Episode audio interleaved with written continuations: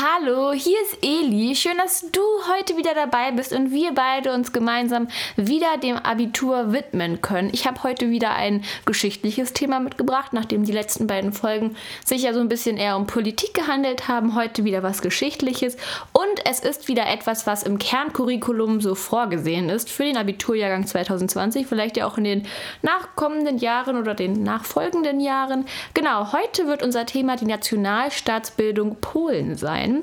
Es ist nämlich so, ich hatte dir ja schon von der deutschen Revolution und deren Nationalstaatsbildung erzählt. Vielleicht hast du dir das schon angeguckt und weißt da jetzt so ein bisschen Bescheid und denkst, ja, ich weiß ganz genau, wovon du redest. Wenn nicht, kannst du es dir gerne angucken. Es ist in zwei Teile aufgeteilt, weil es sehr viel ist.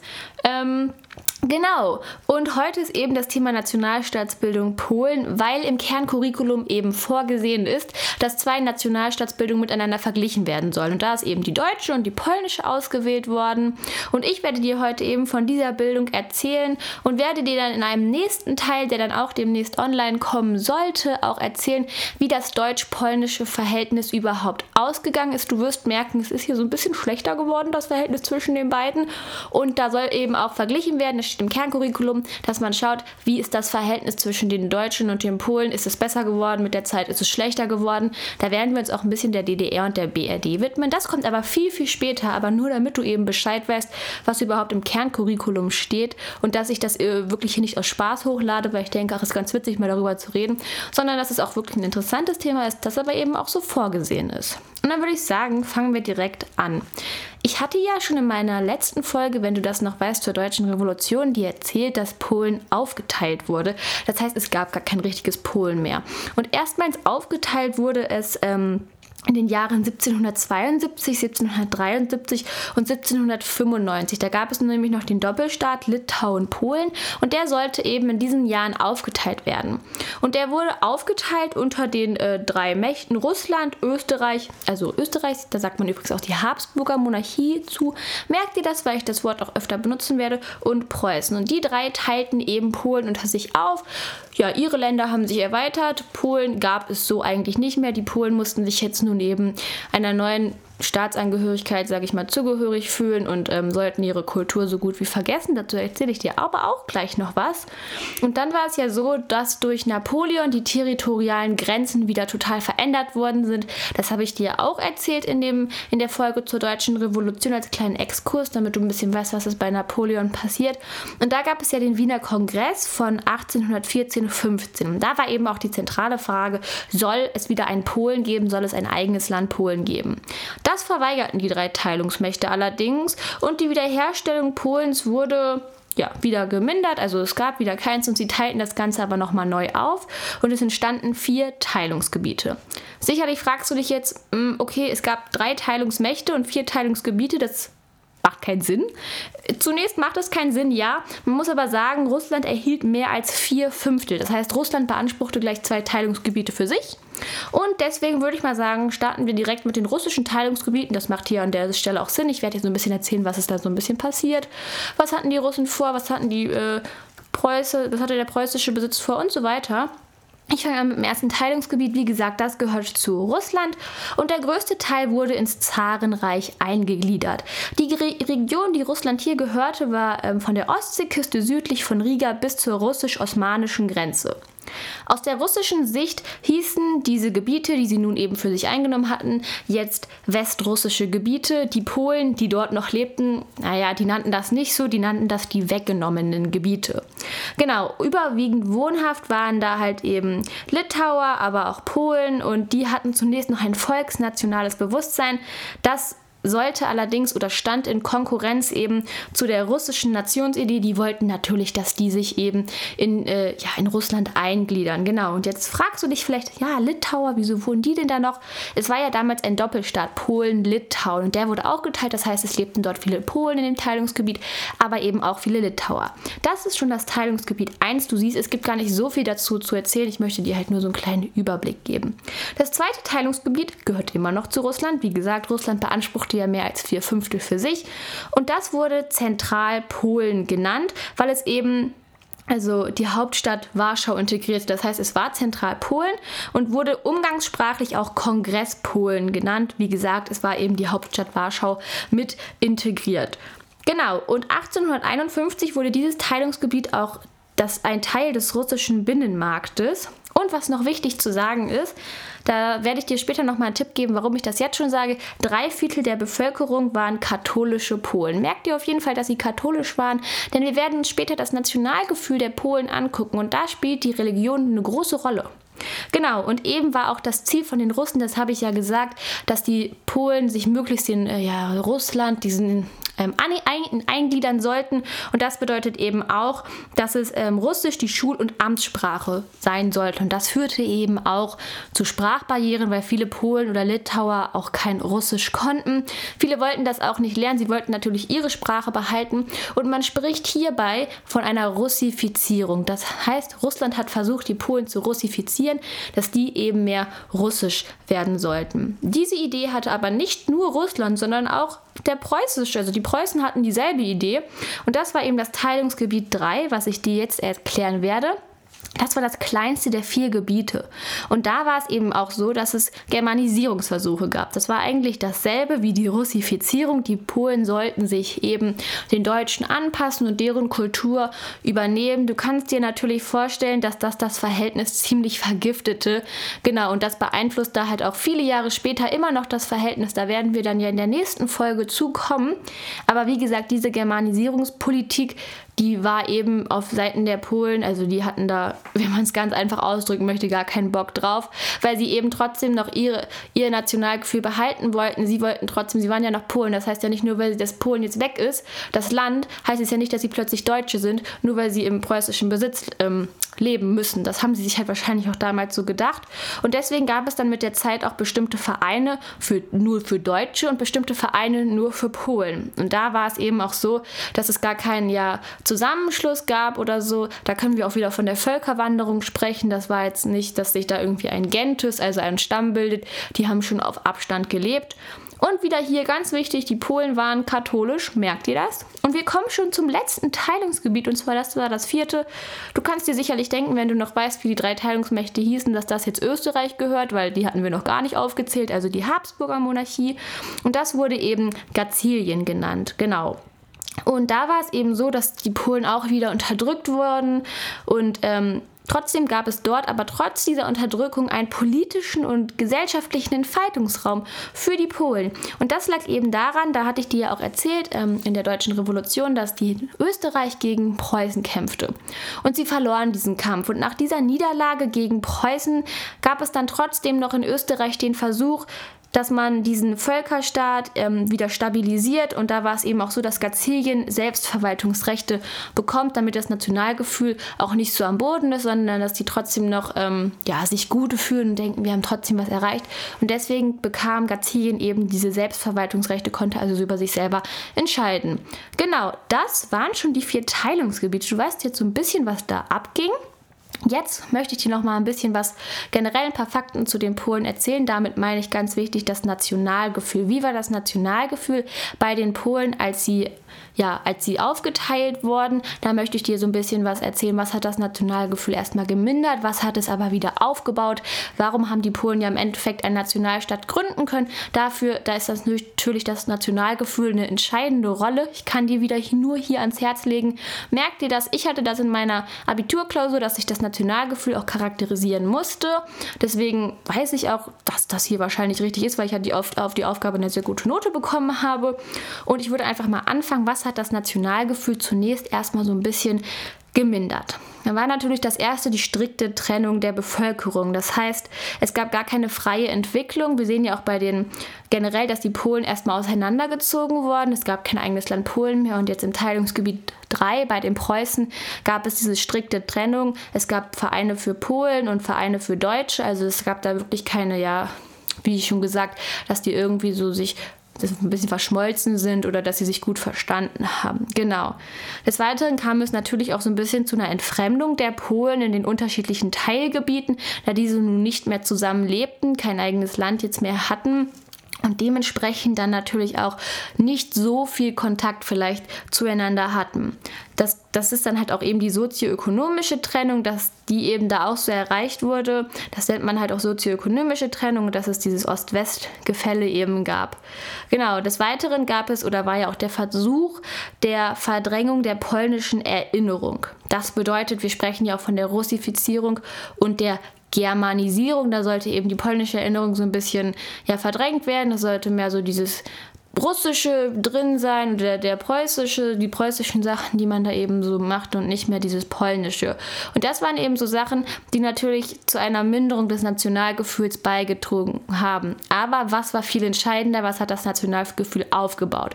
Und dazu komme ich jetzt. Das war nämlich so, zunächst hatte ich ja schon von den Selbstverwaltungsrechten in Gazilien gesprochen. Und die trugen natürlich zur Selbstständigkeit bei. Und da fühlten sich die Polen natürlich auch ein bisschen besser, weil sie nun nicht mehr so massiv unterdrückt wurden, sondern tatsächlich tatsächlich auch selbst sich selber verwalten konnten. Des Weiteren hatte ich dir gesagt, pass auf, die Polen haben einen katholischen Glauben. Das solltest du dir merken. Und dieser katholische Glauben, der vereinte natürlich die Polen und trug tatsächlich auch zur Nationalstaatsbildung bei.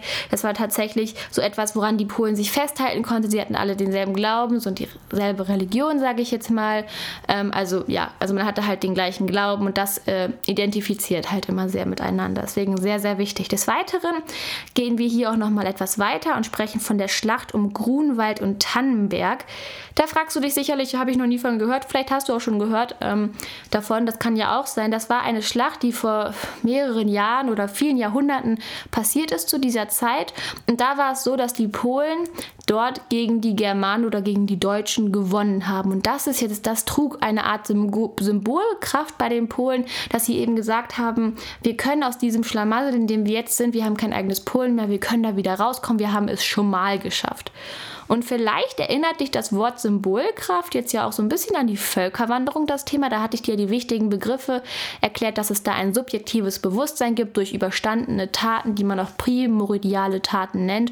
Und das könnte man eben hier auch super mit verknüpfen und sagen, hier, das ist eine Art Symbolkraft, das schafft dieses, dieses Bewusstsein, dass man zusammengehört. Also könntest du hier gut mit der Völkerwanderung verknüpfen. Des Weiteren gab es ja auch immer einen Widerstand gegen die Okkupationsmächte, also gegen diese drei Teilungsmächte Menschenrechte. Das bedeutet, die haben ja nicht immer alles getan. Die, die Polen haben sich nicht immer russifiziert oder germanisiert lassen. Da gab es beispielsweise auch ähm, die Sprache als kulturellen Trigger. Das bedeutet, die Sprache sollte ja eigentlich immer russisch oder Deutsch sein. Allerdings gab es sogenannte fliegende Universitäten. Und das waren eben Universitäten, wo nicht Russisch oder Deutsch gesprochen wurde, sondern dort wurde in polnischer Sprache unterrichtet. Ja, des Weiteren sind natürlich auch immer verbindende Dinge, sowas wie die Literatur, die Kultur, Musik, Kunst, Sitten und Bräuche. Sitten und Bräuche sollten dich auch hier wieder an die Völkerwanderung erinnern, an die wichtigen Begriffe. Wenn du jetzt denkst, habe ich mir noch gar nicht angehört, das kannst du dir gerne anhören, habe ich schon hochgeladen. Ähm, wie gesagt, das sind wirklich Dinge, die einen an die Völkerwanderung äh, erinnern sollten und die man auch miteinander verknüpfen kann. Das habe ich auch in meiner Vorabiturklausur gemacht. Davon spreche ich jetzt eben gerade. Genau, und des Weiteren war es auch so, dass die Träger der Nationalstaatsbildung ähm, tatsächlich der Hochadel waren. Das bedeutet, die haben sich zunächst erstmal dafür eingesetzt, dass sie wirklich ein eigenes Land haben wollten. Und erst später, nach 1863, konnten sie auch die Bauern für diese Idee begeistern. Aber wie kam es jetzt eigentlich zu diesem Nationalstaat? Dazu kam es tatsächlich im Ersten Weltkrieg. Und von dem werde ich dir ein bisschen erzählen. Du weißt, der war von 1914 bis 1918. Und da waren eben auch die Polen aktiv dabei und konnten danach, ich spoiler schon mal ein bisschen, tatsächlich auch ein eigenes Land gründen. Und da war es so, dass wir jetzt erstmal gucken, wie war Polen im und wie war Polen nach dem äh, Ersten Weltkrieg? Natürlich nicht nach dem Zweiten, nach dem Ersten. Es war so, dass die polnischen Gebiete, die eingenommen wurden, erstmal der zentrale Kriegsschauplatz waren, weil sie grenzten zunächst an Russland und an die Mittelmächte und die haben sich ja gegeneinander bekriegt.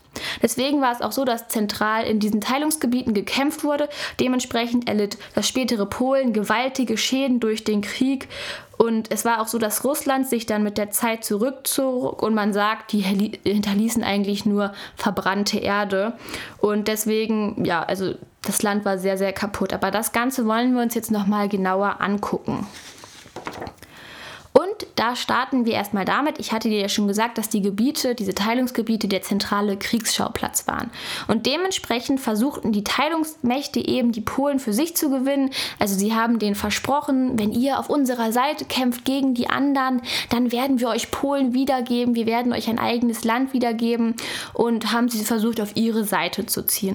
Genau, 1916 wurde dann tatsächlich von den Mittelmächten das Königreich Polen ausgerufen. Das sollte eben die Polen dazu anstiften, noch vermehrt auf ihrer Seite zu kämpfen, damit sie halt eben ja Kriegsfreiwillige bekommen. Allerdings war dieses Königreich Polen immer noch unter der Kontrolle von den Mittelmächten. Also es war kein freier Staat, nicht das, was die Polen sich eigentlich wünschten nach mehreren Jahren, was heißt nach mehreren Jahren, nach einem Jahr 1917 und 1918, also da, wo auch der Krieg endet, brachen dann mit der Zeit die Teilungsmächte, die drei Teilungsmächte zusammen. Und da war es dann eben so, dass zuerst Russland ausfiel oder sozusagen sich zurückzog. Und da war es dann eben so, dass die Polen dann zentral dafür kämpften, unabhängig zu sein. Sie merkten, ein großer ähm, Feind ist weg. Russland hat ja eben vier Fünftel dieser Pol, dieses polnischen Landes eben bekommen. Und Russland war jetzt sozusagen weg und da waren den Polen Polen klar, jetzt kämpfen wir für unsere Unabhängigkeit. Dann war es auch so, dass 1918 die Friedensordnung für Europa veröffentlicht wurde. Und da ging es eben auch um das Selbstbestimmungsrecht der Völker. Es wurde ein 14-Punkte-Plan veröffentlicht und der 13. Punkt war die Selbstständigkeit oder die Unabhängigkeit Polens. Genau. Und dazu passend war es dann eben auch, dass im Oktober und im November 1918 eben auch Österreich ja, zerbrach, sage ich mal. Also sie konnten nicht mehr am Krieg teilnehmen. Die Habsburger Monarchie fiel weg. Und da jetzt alle Teilungsmächte sozusagen, du weißt ja auch, Deutschland hat den Krieg verloren, also Preußen, da eben dieser jetzt weg war, also alle drei Teilungsmächte Gebiete oder drei, alle drei Teilungsmächte waren nicht mehr da, die Teilungsgebiete waren frei, war nun auch der Weg frei für die polnische Staatsgründung. Und über die wollen wir noch mal so ein bisschen sprechen. Da gab es nämlich auch so ein paar Kontroversen oder auch ein paar Probleme. Das Ganze lief nicht so einfach ab, denn Polen hatte zunächst keine Verfassung und keine Regierung und kein klares Staatsgebiet. Ich hatte ja auch gesagt, dass die Russen viel verbrannte Erde hinterlassen haben. Es war zunächst sehr, sehr, sehr schwer, einen Staat Polen zu gründen und man spricht spricht hier auch von der kompliziertesten Entwicklung im 20. Jahrhundert. Es war zunächst, auch, zunächst nämlich auch so, dass es zwei verschiedene Männer gab, die gerne an die Macht wollten. Der eine heißt Demowski und der andere Piłsudski und die hatten eben auch unterschiedliche Ziele. Demowski wollte ein einheitliches Polen, er wollte keine Minderheiten, er wollte nur, dass Polen dort lebten und Demowski sprach sich eben auch für einen Vielvölkerstaat aus und hatte auch ähm, kein Problem damit, wenn es dann eben Minderheiten gibt. Das war zunächst erstmal ein großes Problem. Genau. Des Weiteren, also es gibt diese multinationale Idee und diese, ja, diese nationaldemokratische, das löste eben auch Konflikte aus, auch innerhalb, also bei den Polen natürlich. Und des Weiteren waren dann eben auch die Probleme, wie legt man die Grenzen jetzt fest. Es sollte ein neues Polen entstehen. Allerdings wusste man nicht genau, wo zieht man jetzt die Grenze und so. Und das Volk musste sich teilweise auch entscheiden, also die Polen zu welcher Staat, welche welche Staatsangehörigkeit sie haben wollen. Es gab natürlich auch vielleicht Polen, die gesagt haben, Mensch, ich fühle mich in Deutschland oder in Preußen pudelwohl, ich bleibe lieber da. Also bedeutet, äh, man ist dann von Staatsangehörigkeit, gehört man zu Preußen und andere wollten aber dann lieber Polen sein. Das war natürlich dann auch sehr schwer.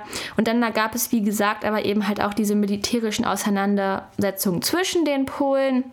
Und das war halt eben, das waren so Probleme, die es halt eben während dieser polnischen Staatsgründung wirklich gab. Und da wollte ich dir das jetzt nochmal zusammenfassen, damit du dir das auch ganz genau merken kannst. Wie gesagt, es gab diese internen Differenzen, dieses polnische versus multiethnische Volksnation zwischen Demowski und Piłsudski. Ich kann dir sagen, im Endeffekt hat sich Piłsudski fest, also durchgesetzt. Es gab dann eben Minderheiten in Polen, auch später.